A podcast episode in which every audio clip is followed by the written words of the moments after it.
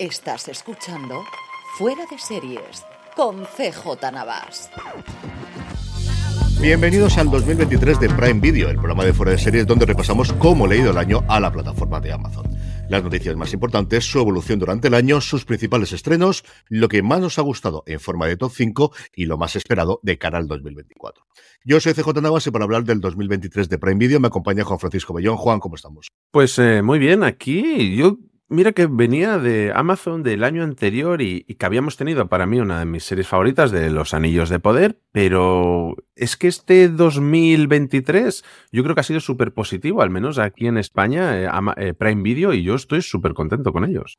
Sí, indudablemente yo creo que eso es una de las cosas que vamos a comentar ahora en las noticias más destacadas y la evolución de la plataforma del 2023. Es el año Amazon ha tenido muchos cambios internos en cuanto a su personal de creación y del tipo de producción. Lo tuvo en Estados Unidos, acordaros del tipo de series y especialmente de películas, buscando los Oscars que tuvo en sus inicios, ese cambio, buscando el éxito, esa famosa frase sea cierta o no, de Jeff Bezos cuando todavía era el director de la compañía, el CEO de la compañía, diciendo quiero mi juego de tronos y ese cambio totalmente de hacer películas indies y series más o menos indies también, o ese momento que tuvo inicialmente en el que la gente votaba qué desarrollos querían, con algún otro éxito, porque es cierto que de ahí salieron series bastante, pero que bastante buenas y algunas que me gustaron muchísimo en su momento, un cambio total de eh, estrategia allí y también aquí en España apostando no solamente por las series, sino también por el entretenimiento, ahí el efecto que tuvieron varios de sus programas de competición y de realities, especialmente LOL, que siempre decían que le había funcionado extraordinariamente bien, la compra de series procedentes del el conjunto Mediaset, por así decirlo, pero especialmente las comedias de los caballeros que nutrieron eh, muchísimo de la producción que tenían, pero desde luego el 2024, arrancando este 2023, pero de cara al 2024, una apuesta definitiva por la producción que hicieron, desde luego, una gran puesta de largo, figuramos como 200 periodistas lo que estábamos ahí en su momento en Madrid a la vuelta de verano, con todo el anuncio de la cantidad de películas y de series que tienen para el 2024. De eso hablaremos posteriormente porque antes de lo que hablábamos es de la otra pata que tienen, que es el deporte, donde Prime, donde Amazon también se lo ha tomado muy en serio y de hecho ya no solamente la emisión de los partidos de la segunda división del fútbol español, sino también ese acuerdo con Dazón que firmaron a principio de año. Eh, sí, eh, parece que Amazon poco a poco va extendiendo las ramas y va firmando acuerdos. De hecho, tenemos eh, como un montón de canales ya disponibles a través de, de, Prime Video, con incluso con Flixol. Es que tenemos de todo. Ya pues faltaba este este Dazón que últimamente está siendo un poco polémica porque parece que dobla los precios cada seis meses. No sé cómo será a través de Prime Video, porque yo no soy un usuario precisamente de deportes. Y, pero incluso, además, no solo con ellos, sino también eh, con, con el, han lanzado el canal de A3 Player dentro de, de, la plataforma. O sea, realmente creo que ese agregador de canales que Apple quería ser o que aspiraba a ser en un principio, parece que es Prime Video quien le está pasando un poco la mano por la cara a nivel global, porque aquí Apple TV, mm, a nivel de agregador de canales, creo que hay tres canales que llevan ahí sin moverse desde que empezaron a hacer esto y sin embargo Prime Video suma y suma y suma. Y de hecho estaba Start Play, que fue de los primeros que debutaron inicialmente en Apple, que desapareció, pobrecita, que Dios lo tenga en su gloria. Y, y esa cosa con Cast of, the, of, of, London, que a ver cuándo podemos ver la segunda temporada, recuperar la primera y ver la tercera cuando se estrene. ¡Qué rabia! Es una de estas cosas rarísimas que te da el mundo del streaming. Pero como bien decías tú, es algo que en Estados Unidos las dos tienen la gran mayoría de los canales. Yo creo que quitando Netflix, todo, la práctica totalidad del resto se puede suscribir. Y aquí en España le están ganando la mano, desde luego, a Apple TV Plus con la integración de muchísimas plataformas, está MC Plus desde luego, y ese acuerdo que, como decías tú, que tenía con la 3 Media y también con Dazón, que sí, que sube los precios porque el deporte es muy caro, y que no hay muchas más alternativas que, ir siguiendo subiendo los precios. Luego, en materia de la parte de las series que luego comentaremos, quizá el gran pelotazo, desde luego, para el público español y también latinoamericano, que no se os olvide, fue el quedarse con Operación Triunfo, una noticia que le chafaron días antes de que lo anunciasen en ese evento que os comentaba yo, que hicieron público a toda la prensa, pero que ya se ha emitido mm, todo la labor inicial de los candidatos, esa gala cero, esa gala uno cuando ya hemos grabado nosotros, y que al final es un tipo de producción que le permite tener audiencias semana tras semana, un lugar de encuentro todos los lunes a las 10 de la noche, también una cosa que va contra natura de alguna forma de la propuesta o de la promesa que daba el streaming de ver cuando quieras y como quieras las cosas. Nadie te va a evitar que veas Operación Triunfo el martes, pero si quieres estar comentándolo en Twitter o donde quieras comentarlo a día de hoy comentarlo al día siguiente, tienes que verlo los lunes a las 10 de la noche. Es que es la, es la única forma de que estas cosas funcionen, eh, congregar a la gente un único día y que sea eh, lo que, de lo que todo el mundo hable. Creo que el desembarco ha sido estupendo. Yo, la verdad, me, mira que yo no era muy de Operación Triunfo, mi mujer sí, y me lo he pasado muy bien viendo la gala. Eh, creo que su presentadora está maravillosa. Eh, creo que todo ha funcionado bien y eso que todavía les falta un poquito de rodaje, pero aún así yo creo que es que vamos, es que yo creo han arrasado, van a seguir arrasando y, es la manera de hacerlo porque me acuerdo siempre de algunos estrenos de programas así de concursos tipo Masterchef que empezó a hacer Netflix hace unos años aquello no se enganchaba a nadie, nadie sabía que eso existía por ningún lado. Teníamos ahí a Sylvester Stallone haciendo lo suyo también, con aquel dinosaurio gigante de pruebas de ejercicio, que le quitaban la gracia, porque decía, si quiero ver quién ha ganado, me voy al último episodio y ya está. Si, si no, no, no sé, creo que él precisamente el streaming le quitaba la gracia a este tipo de formatos. Necesitas una hora de emisión. Yo creo que todos los fuertes mm. de realidad, y es cierto que en un mundo global es complicado, aquí ahora lo estrenas, pero mientras tengamos productos más locales o cuya audiencia fundamentalmente es local, y como os digo, aquí no es España, es España y Latinoamérica, el estrenarlo a las 10 de la noche nuestro, que sea por la tarde o a primera hora de la, de la tarde en Latinoamérica, yo creo que es un acierto y vamos a ver mucho más productos, yo creo, en los próximos tiempos. Y la última gran noticia que tenemos de la plataforma es la llegada de los anuncios, y la llegada de los anuncios de mm. una forma diferente a la que ha ocurrido en el resto de las plataformas, porque a diferencia de Netflix, que saca una tarifa más barata con anuncios. Lo que vamos a tener aquí es el estándar que estás pagando ahora, en la gran mayoría, yo no me atrevería a decir un porcentaje, pero dudaría que estuviese por debajo del 90%, de si tienes la agrupación o la suscripción global a Prime, lo que vas a tener es anuncios por defecto y si quieres no ver anuncios en tu suscripción de Prime Video, vas a pagar lo que entendemos que serán 3 euros aquí en España porque van a ser 3 dólares en Estados Unidos. Bueno, anuncios ya los hemos tenido. Si has visto Operación Triunfo, te has comido anuncios antes de empezar. Y, antes de cualquier episodio de ellos, siempre hemos tenido alguna. Es cierto que un tráiler, un teaser de sus producciones, pero siempre ha habido en Prime Video. Pero bueno, yo creo que los trailers o anuncios de otras, de otras producciones creo que eso nunca ha molestado porque también, ah, mira, también hacen esta serie. Para el que no esté habituado a, leer noticias, a seguir programas como, como fuera de series, pues, eh, pues bueno, pues así se enteran, ah, mira, que estrenan esto la semana que viene o ya lo han estrenado, ya lo puedo ver. Eh, pero sí, se hace raro porque digo, yo todavía no estoy pagando mi suscripción con anuncios para que me los pongan aquí, pero bueno, eh, al final tienes que tragar porque es, es lo que toca. Yo entiendo también que no tendremos una nueva subida si tenemos este plan con anuncios extra. Entiendo que no tendremos o que no deberíamos de tener una subida de precio de, de Prime para el año que viene, pero veremos a ver. No lo sé, nuestro precio en Prime está todavía muy lejano del precio que se paga, por ejemplo, en Estados Unidos, que es al final el que siempre miramos. Aquí estamos por debajo de la mitad de lo que pagan los americanos, que estaban cientos largos de dólares a día de hoy. Es cierto que tienen más servicios, que tienen casi todos los sitios, sobre todo los núcleos urbanos, el servicio un día, que yo creo que es algo que ya se da en Madrid y Barcelona, pero desde luego aquí en Alicante no hay, aunque ya tenemos servicio los sábados. Lo normal es que en dos días lo tengamos, excepto alguno de los productos.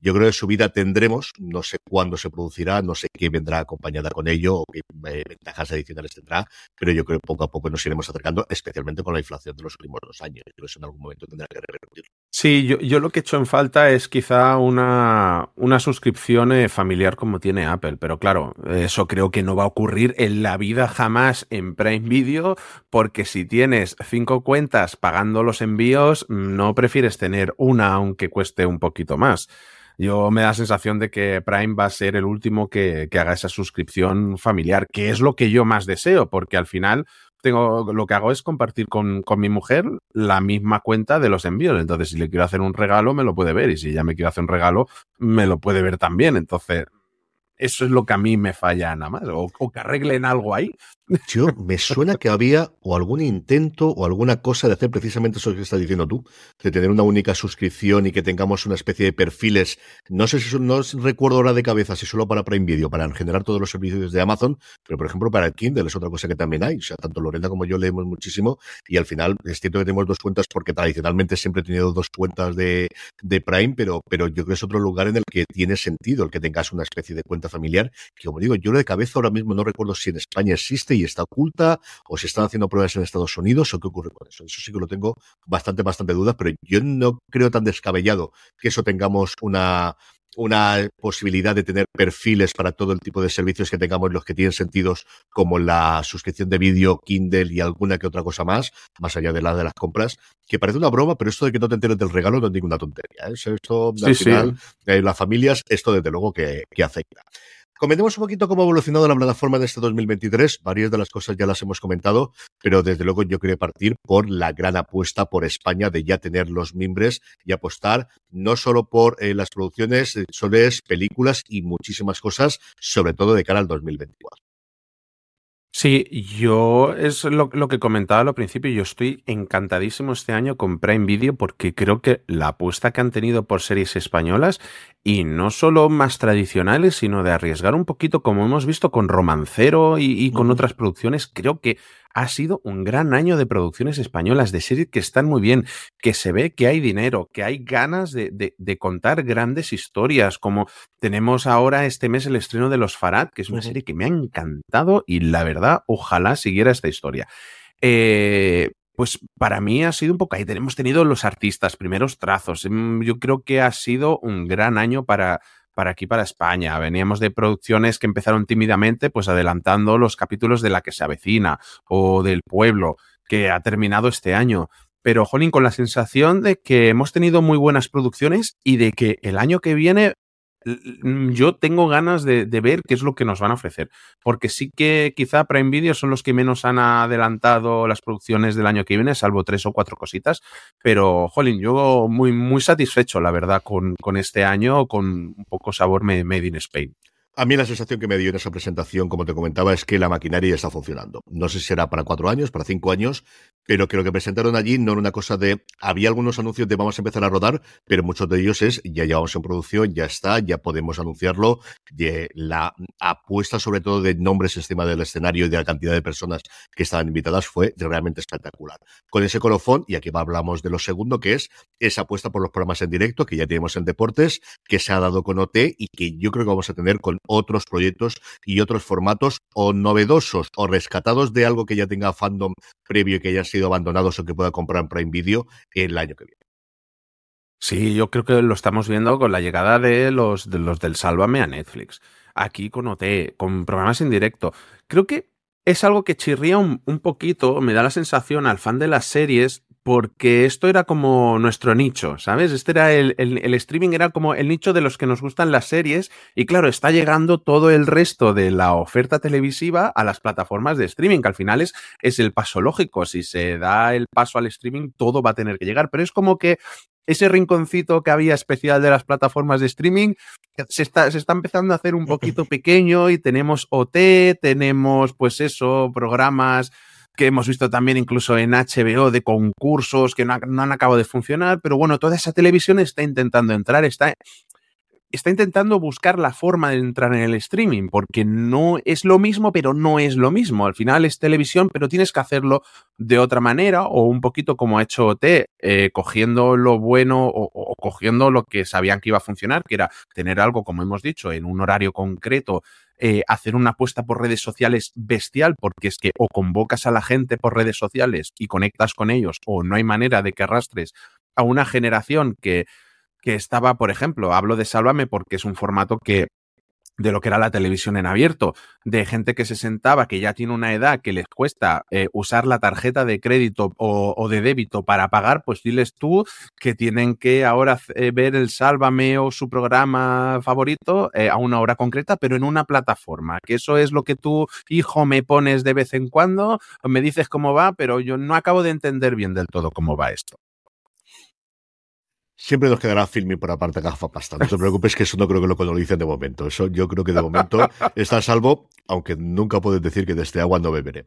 La última, yo creo que hacer relación a lo que comentábamos de la llegada de los anuncios para Prime Video y es qué va a ocurrir con Freebie. Freebie es el canal Fast que tienen en Estados Unidos Amazon, es el canal de gratuito con anuncios, una tendencia que yo creo que se va a consolidar en el 2024, ya no solo con Pluto TV, que yo creo que está muy consolidado, o al menos esa es la sensación que yo tengo desde fuera de nuestro país. Creo que van a llegar otras muchas plataformas que van a apostar por este, por este tipo de contenido. Arte, el otro día tuvo una gran presentación en Madrid precisamente con este tipo de, de oferta, con este tipo de posibilidad. Freebie ha sido la responsable no solo de Boss Legacy, sino recientemente de Jury Duty, ha llamado aquí el jurado, que ha funcionado muy bien, de algunas producciones exclusivas para ellas. Hubo un punto, sobre todo en la polémica, menos con los intérpretes, pero más con los guionistas, de cómo se va a remunerar estas series que van directamente para Fast, que se está empezando a crear. Y yo creo que es algo que es posible o factible que Amazon empiece a abrir internacionalmente porque al final ahora ya tenemos, cuando entramos a Prime Video, esa mezcla de las cosas que puedes ver con tu suscripción de Prime Video, las cosas que puedes alquilar, que puedes comprar el resto de los canales y tener no uno, sino 100 canales distintos en el que tengas contenido con anuncios, sobre todo si ya en el canal principal, por así decirlo, o en la oferta principal que nos da Prime Video va a haber anuncios, yo creo que es una cosa que es cuestión de tiempo que llegue internacionalmente. Yo creo que es más un tema de derechos, del contenido que tienen allí o del que podrían ofertar en el resto de los países que otra cosa el que, el que desembarque freebie o como quieran llamarlo aquí en nuestro país próximamente.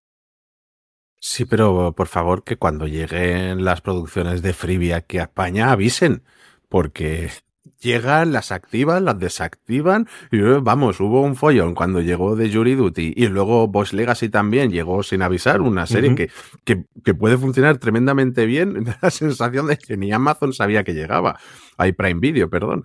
Y sí, yo la curiosidad es si aquí en España veremos alguna vez Freebie, que me da la sensación de que si Prime Video va a apostar ya por los anuncios, me da la sensación de que aquí no la vamos, no la vamos a oler mucho. O que ya estará el trabajo hecho. Al final, meter otra plataforma más y hacerla crecer en un mercado que ya empieza a estar no saturado, pero sí copado, eh, es complicado.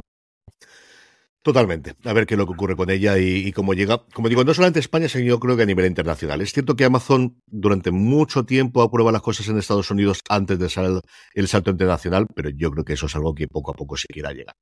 Vamos a comentaros los principales estrenos, a recordar los principales estrenos que hemos tenido en este 2023, algo como yo siempre los seis primeros meses del año hasta junio y luego Juan se encarga a partir de julio. En enero nos llegó la segunda temporada de Hunters, que llegó la demostración de cómo tener a un primera espada en la interpretación no te asegura que la serie vaya a tener desde luego ningún éxito ni en dominaciones ni en... Eh, ni en el boca a oreja. Yo creo que es una serie que pasó sin pena ni gloria en la primera temporada y la segunda, incluso teniendo a Hitler, no le sirvió. Cannibal Row, otra serie de la que apostaron muchísimo en esa oleada de grandes proyectos alrededor del mundo de la fantasía y que nuevamente tuvo muchos problemas de rodaje en la segunda, en la pandemia por en medio y llegó creo haciendo muy poquito ruido en febrero. La que sí que hizo bastante más ruido, al menos en nuestra burbuja, fue Todos quieren a Daisy Jones, que nos llegó en marzo y es una serie de la que se habló bastante y también Sin Huellas, ese una de las primeras series de las producciones españolas que nos llegaron, una serie de la que yo tengo mucho cariño porque se rodó muchísima parte de ella aquí en la provincia de Alicante, incluida Alicante Capital.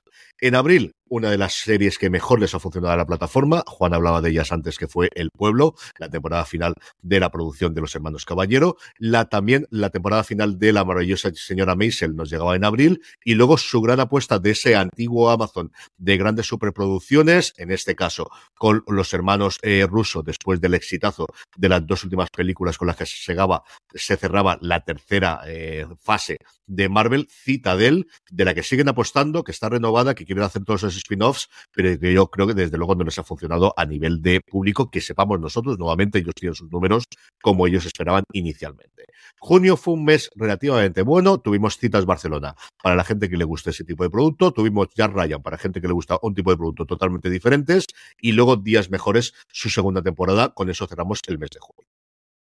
Sí, en julio empezamos ya con Good Omens, la segunda temporada, una gran serie que en principio está renovada por una tercera temporada, que no sabemos si será la última.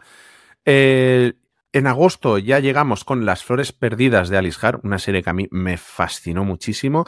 Y de ahí saltamos a septiembre con la, la, serie del universo de John Wick, de Continental, y una sorpresa para muchos, porque creo que al ser un spin-off no esperábamos tanto, pero creo que ha sido una de las grandes series del año, que ha sido Generación V, o Gen V, como se acabó llamando finalmente.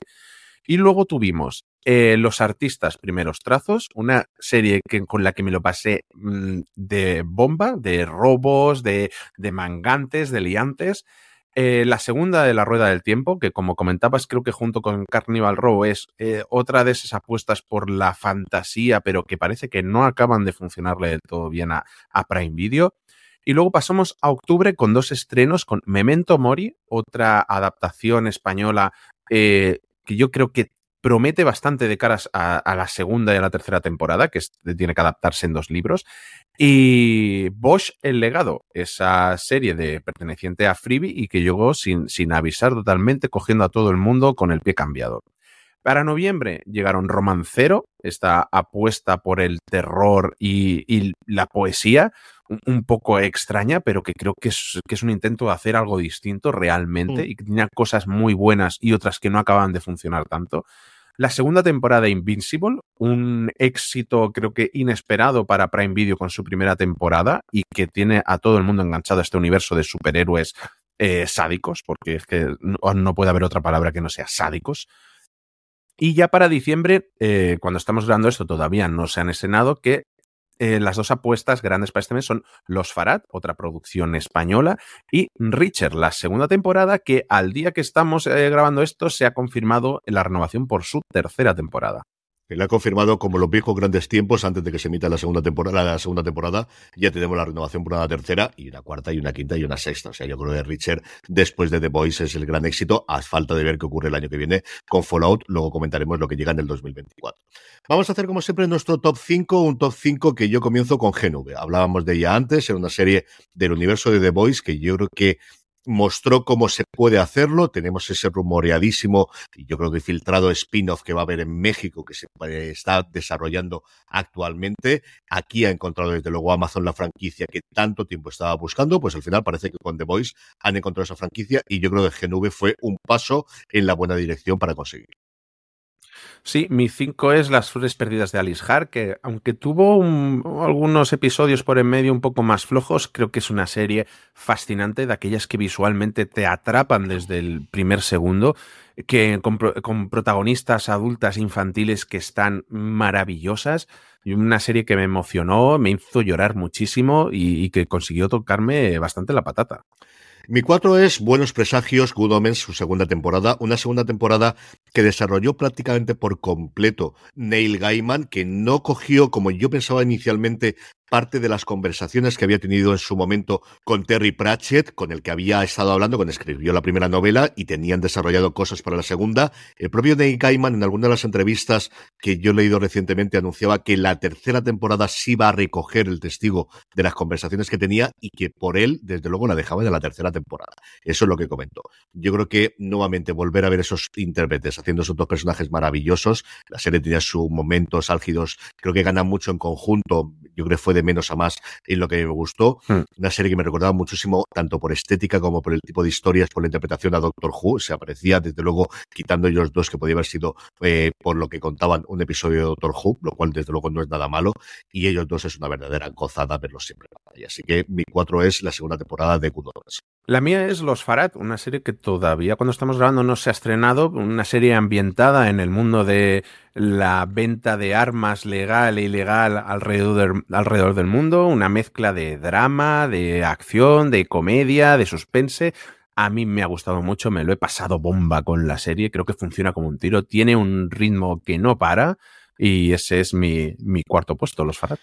Mi 3 es un documental, y es que al final otra cosa que también Prime Video ha puesto muchísimo son por los documentales, especialmente por los documentales deportivos. Tienen muchísima producción en materia de fútbol, y la tercera es una de fútbol, pero de fútbol americano. Es el que hasta hace nada era el documental más visto de la historia en Estados Unidos, que es Kelsey, le acaba de ganar ahora uno que han hecho sobre un jugador retirado, que no recuerdo ahora el nombre, en Estados Unidos. Kelsey cuenta era un proyecto que Jason Kelsey, que es el center, la persona que se coge el balón en el fútbol americano y se lo pasa al quarterback por debajo de las piernas al principio de cada jugada. Jason Kelsey, que es el center de los Philadelphia Eagles, ganadores de un anillo hace tres años, subcampeones el año pasado al perder la Super Bowl contra el equipo de Kansas City, donde juega su hermano Travis Kelsey, muy conocido a día de hoy por su relación con Taylor Swift, y que hace los dos un podcast maravilloso semanal. Os guste más o menos el deporte, la química que tiene entre los dos hermanos, de verdad que es maravillosa. Y es, como os digo, un proyecto que él quería hacer en un año en el que pensaba retirarse. Y al final empezaron a grabar mucho cuando al final él decidió jugar esta temporada más como mínimo para los Eagles, hubo un momento que se plantearon de, oye, tenemos suficiente metraje aunque no me retire para poder hacer el documental. Y ese de esos documentales de, es que es un buen tipo, lo ves perfectamente, es un tío del que es muy complicado que nadie hable mal, y sobre todo de ver de esa parte del deporte profesional y un deporte tan exigente físicamente como es el fútbol americano, el efecto que tiene en tu día a día cuando estás casado y con dos críos pequeños. O sea, hay una escena que a mí se me ha quedado grabado que es él jugando con los dos críos, su hija mayor creo que tiene cuatro años, el pequeño dos o tres y dos, o una cosa similar, y lo ves lleno de agujas de acupuntura en las piernas porque no puede moverlas después del sacrificio, y él además lo dice, yo no me quejo, es decir, tengo una vida resuelta, gano muchísimo dinero, pero este es mi día a día. O sea, tengo 20, mm, no sé si tiene 30 o 32 años lo que tiene sí a día de hoy, y esta es la situación de mis piernas que no puedo moverme después de un partido. Y a partir de ahí es una horita y media, su relación con su hermano, la relación con los padres, la relación con la mujer, cómo la conoce por Tinder, que es una cosa divertidísima, el día a día de plantearse de mm, si puedo seguir un año más, porque me queda mucha vida por delante, porque soy tremendamente joven y esto es lo que está haciendo la cantidad de eh, lesiones que haya tenido, la cantidad de operaciones y cómo al final necesito, pues eso, vivir 50, 60 o yo lo quiera 70 años más con esa situación del cuerpo. Kelsey, como os digo, es mi número 3 en el top 5 de las series, en este caso documentales de producciones de Prime número tres, pero por lo que hablas de ella, el número uno en tu corazón. A mí no me A mí me ha gustado muchísimo. Es que además es un tipo que me cae muy bien. Él y el hermano, de verdad, el podcast está muy bien. Se llama New Heights. He sido el número uno este año en programas deportivos, en podcast deportivos, en el que hay una competencia brutal en Estados Unidos y está en el top 5 tanto de Spotify como de Apple de lo más reconocido. Es, una, es un documental que me ha gustado mucho. Eh, pues mi número 3 es Los Artistas Primeros Trazos, una serie sobre robos de guante blanco que creo que está muy bien, que cada episodio va a más, va haciendo escala, son episodios independientes pero que siguen una trama general, pero muy bien hilada, muy bien escrita, que, o sea, realmente no te das cuenta de que, a lo primero, de que son episodios independientes, pero realmente lo son, y, y, que va subiendo el tono y, la escala de cada robo que tiene que ir haciendo hasta desembocar en, en, algo bastante más grande. Eh, para mí fue toda una sorpresa, no esperaba mucho de ella y una serie que te lo hace pasar, eh, pero bomba.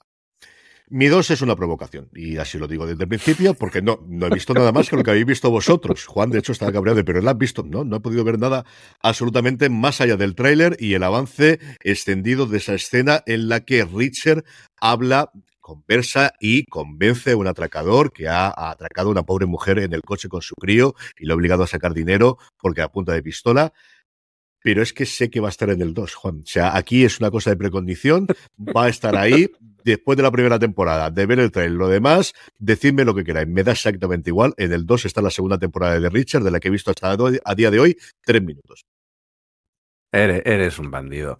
Eh, mi número dos es GNV, este spin-off de, de The Voice, por el que yo no apostaba demasiado, al ser un spin-off, la verdad, y que me ha acabado gustando más que su serie, que su serie original. Creo que habla de más temas, más profundos. Creo que no sé, en, en, general creo que le da una vuelta un poco más aterrizada a lo que son estos superhéroes macabros y de sus consecuencias en el mundo en esta universidad de superhéroes.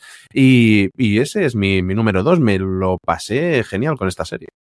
Y mi uno, eh, evidentemente, es Bosch el legado. Yo ya sabéis, por activo y por pasiva, que soy un grandísimo aficionado a los libros de Michael Connelly desde hace mucho tiempo, que todo lo que hagan de él me gusta. Me ha gustado muchísimo el abogado de Lincoln. Tengo unas ganas locas de ver qué es lo que van a hacer con la serie que ya está confirmada con el personaje de René Ballard, pero Bosch siempre será Bosch, y lo era en Bosch en la serie original, y lo es en esta continuación, porque realmente no es un spin-off ni es una reinvención, es continuar algo que ocurre también en las novelas de las distintas eh, fases vitales que tiene Bosch con este legado. Creo que Titus Welliver está sencillamente impresionante. Es una serie recuerda muchísimo a Slow Horses, quizás es la otra que yo tenga en la cabeza ahora mismo de sabes que va a estar bien, sabes que te va a gustar, sabes que además va a mezclar bien los casos, que funciona como un reloj, que el engranaje está perfectamente construido, que no te va a engañar nunca, que te puede gustar más o menos un caso, pero las relaciones personales de todos los personajes van a estar maravillosas y es como os digo, una de mis sagas literarias favoritas de siempre. Yo devoro todos los libros de Michael Connelly, acabo de sacar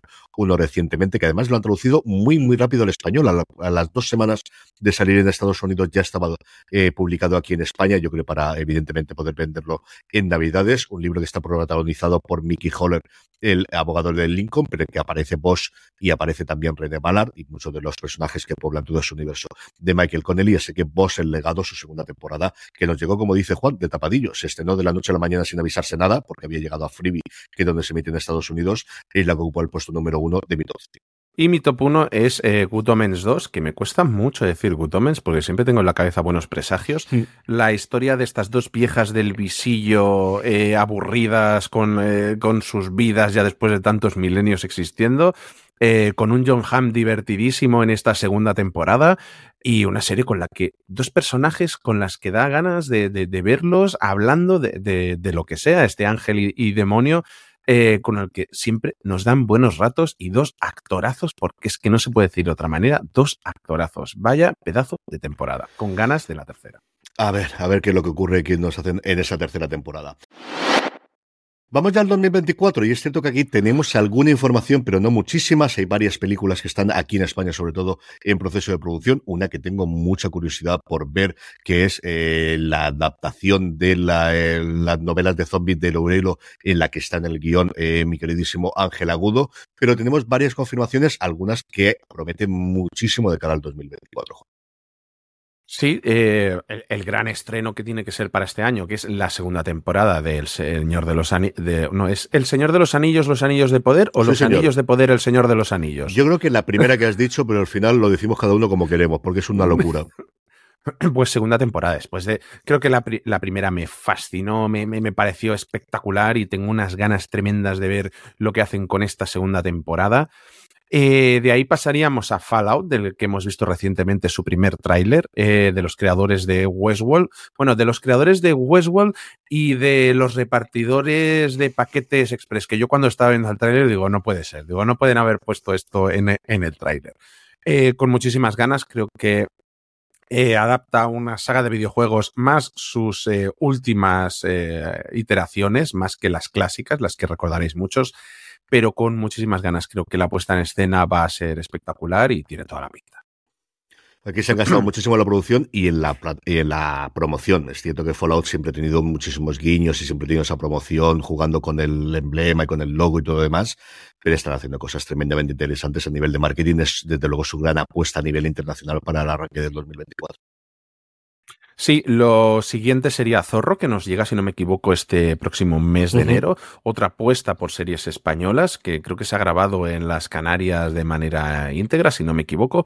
Eh, con ese Miguel Bernabé. Se... Bernardo, yo lo pronunciaría siempre porque es Bernardeau, pero al final digo el Bernardo francés después de haber arrasado en Élite y veremos cómo es su, serie con el solo de protagonista, con ganas de volver a ver este Diego de la Vega.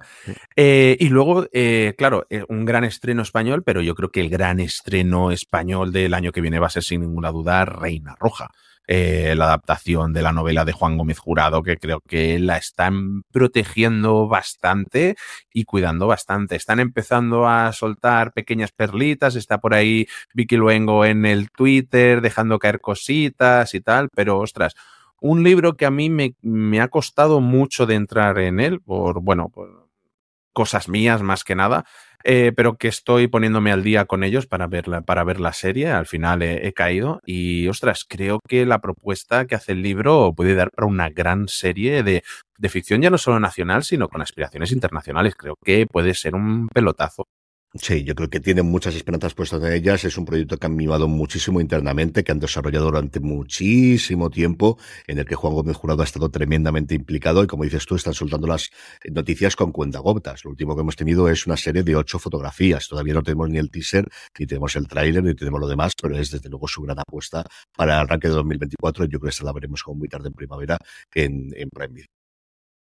Sí, luego tenemos las secuelas de Citadel, porque Citadel la segunda temporada me da a mí que este año 2024 todavía no nos va a llegar, porque si es una, de nuevo, una gran superproducción, complicado lo veo, y creo que todavía tienen que arreglar muchas cosas a nivel interno de la serie.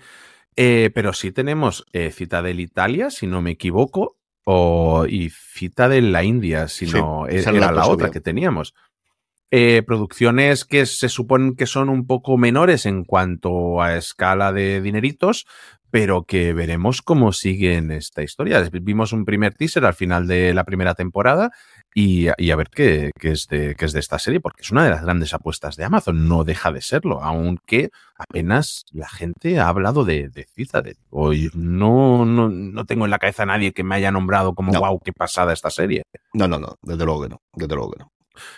Y por último, creo que la serie más esperada por nosotros para el año que viene, que, ojalá llegue el año que viene, pero es esta tercera temporada de, de Richard que ya ha sido confirmada y que, no sé tú, yo le tengo unas ganas tremendas. Yo creo que vamos a tener Richard todas las navidades. O sea, leyendo lo que dice el vídeo, en, el vídeo en el que lo anunciaba su protagonista, su protagonista Alan Richardson, decía, las navidades es el momento del chocolate caliente, no sé qué, y la nueva temporada de Richard. Y yo creo que eso ya le han puesto la bandera ahí, como querían haber hecho su momento Stranger Things, Netflix, de todos los años en torno a Halloween, como yo creo que también querían hacerlo recientemente con miércoles en torno a todos los años, con todos los problemas que hemos tenido evidentemente derivados de Hollywood, pero yo creo que por el tiempo venideros y es una serie que se puede producir perfectamente en esos platos, en esos plazos, que tenemos un porrón de novelas para poder adaptar y que la producción ya lo están viendo con la renovación, es decir, se está rodando ya, ya tiene la adaptación. No te digo que mm. vayamos al ritmo de dos temporadas al año como tiene, como tiene solo Houses, pero que tenemos una temporada nueva todas las navidades, yo creo que sin ningún género de duda, salvo que la quieran mover por temas internos suyos de programación o para ponerlo en contraprogramación de alguien. Pero yo creo que durante los próximos tiempos vamos a tener sí o sí temporadas de Richard todos los años en Sí, porque además yo creo que es uno, no sé, uno, uno de los males del streaming que es tener eh, estas, bueno, secuelas, temporadas cada dos años, cada tres. Yo hablaba con mi mujer este fin de semana, digo, mira, ha salido el tráiler de la nueva de, la Casa del Dragón. Y dice, pues si ya no me acuerdo ni de qué pasó ni quién había en la primera. Eh, me lo voy a tener que ver completa otra vez para saber de qué va, de qué va siquiera. No sé, yo creo que hay producciones que sí que necesitan ser anuales, como esta Richard, tenemos el caso de los Horses, y creo que si bien hay superproducciones que vale que te lo compro, que necesitamos más de un año para hacerla, hay otras que yo creo que si la máquina está bien engrasada, deberían ir saliendo para, para ser un serial, para tener esa nueva cita cada año con la serie que ha sido lo que toda la vida hemos tenido en la televisión, el hecho de que todos los años, temporada tras temporada, te juntabas y entonces eran 23 a 25 episodios por temporada, ¿eh? O sea, que... es. que antes era más complicado todavía. Totalmente, totalmente. Terminamos como hemos hecho con todos estos especiales sobre el 2023 de las diferentes plataformas, hablando primero de nuestros deseos del año nuevo. Juan, ¿qué le pides para Prime Video para el año nuevo?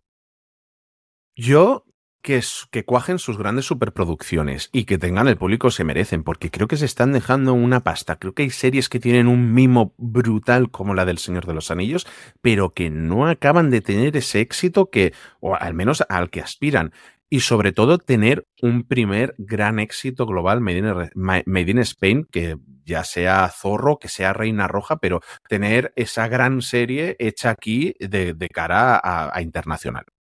Yo creo que coincido en esa parte tuya de es que funcionen sus producciones españolas. Yo creo que tienen muchísima, o les han dado muchísima libertad y muchísimo presupuesto para hacer una primera gran oleada y al final el que esto siga adelante, más allá de temas macroeconómicos y temas globales de toda la compañía, es que algunas de ellas sean un éxito, ¿no? Y ahí Reina Roja, desde luego, la más sencilla de ver que pueda serlo. Zorro podría funcionar internacionalmente bien. Al final todo el mundo tiene el recuerdo de Banderas y de la serie que funcionaba bien. Bernardo es una persona que gracias a Élite yo creo que tiene poder, tiene cierto marchamo a nivel internacional. Y yo tengo mucha curiosidad, como os digo, porque además pues el guion viene de Ángel Agudo, al que queremos muchísimo en esta Santa Casa, de ver cómo va la adaptación de Apocalipsis Z. Eh, la primera película se va a llamar El principio del fin, la adaptación del primer libro de la saga de Manuel Loureuro. Y tengo mucha curiosidad porque con Ángel me he ido comentando varias partes del proceso y he empezado a leer leer alguna de las novelas. Es una colección de libros, quizás no tan conocido el run run de las novelas de Juan Gómez Jurado, pero que se han vendido bastante bien. Y al final el terror y las historias de zombies es una cosa que puede funcionar muy bien internacionalmente. Es cierto que la adaptación no es en formato de serie, sino en formato de películas. Está confirmada la primera. Yo creo que si funciona bien podemos tener continuidad posterior con el resto de la trilogía, si no recuerdo mal, que se escribió sobre este mundo y tengo mucha curiosidad por ver qué tal funciona. Y de lo que pedimos para Prime, lo, lo que no nos exigimos, pero al menos sí que nos ponemos el propósito nuestro de qué vamos a hacer el año nuevo con respecto a Prime Video. Uf, yo ponerme al día con dos cosas, con días mejores e intentarlo con Bosch, porque tengo una cantidad de temporadas para verme que no es ni medio normal. Pero con días mejores es una serie de la que todo el mundo habla maravillas de ella. Llevan por su segunda temporada y creo que está renovada por una tercera. Y eh, creo que es eh, esa serie ¿Sabes esas series que siempre que tienes muchas ganas de ver, que sabes que es buena, pero que nunca te acabas de poner porque siempre tienes otras 80 para ver? Pues esa es eh, la mía, días mejores. Yo lo que quiero sobre todo en Prime Video es que es uno de los grandes reductos para encontrar, y es cierto que no lo ponen fácil porque no suelen comentarlo, pero sí para encontrar tanto películas como series clásicas. Y es cierto que es como el Guadiana, que aparecen y desaparecen, y ahora en dos momentos, pero siguen teniendo un gran catálogo. Sky Showtime lo tiene pero más reducidito, Movistar Plus lo tiene de ocasiones, evidentemente si lo queréis es cine más independiente, lo tiene Filming, pero Prime Video, estas compras que hacen internacionales, tanto de series clásicas como de películas, de vez en cuando me sorprende y normalmente nunca tengo tiempo para ellas. Así que ese firme, firme propósito para encontrar hueco durante estas navidades y al menos ir encontrando en algún momento durante el año que viene para volver a ver o series clásicas que se me escaparon en su momento. Fíjate el fenómeno de Suits este pasado verano en Estados Unidos, más allá de lo que os ha habido de Netflix, el que pueda verlo y desde luego para Video de los mejores sitios que conozco para poder hacer todo eso.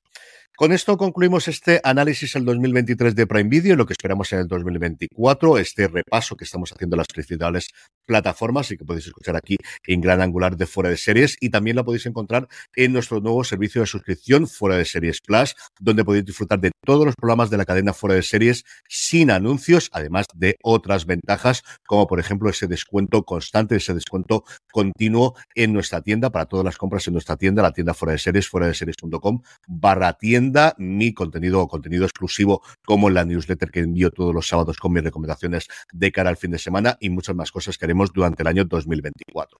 Además, si optáis por la suscripción anual durante estas dos primeras semanas de diciembre, os enviaremos un paquete valorado en 35 euros de la tienda fuera de series. Don Juan Francisco Bellón, un abrazo muy fuerte y hasta la semana que viene. Un placer, con ganas de seguir hablando de más plataformas. Y a todos vosotros, querida audiencia, gracias por escucharnos, gracias por estar ahí, pasaros por fuera de series.com y recordad, tened muchísimo cuidado.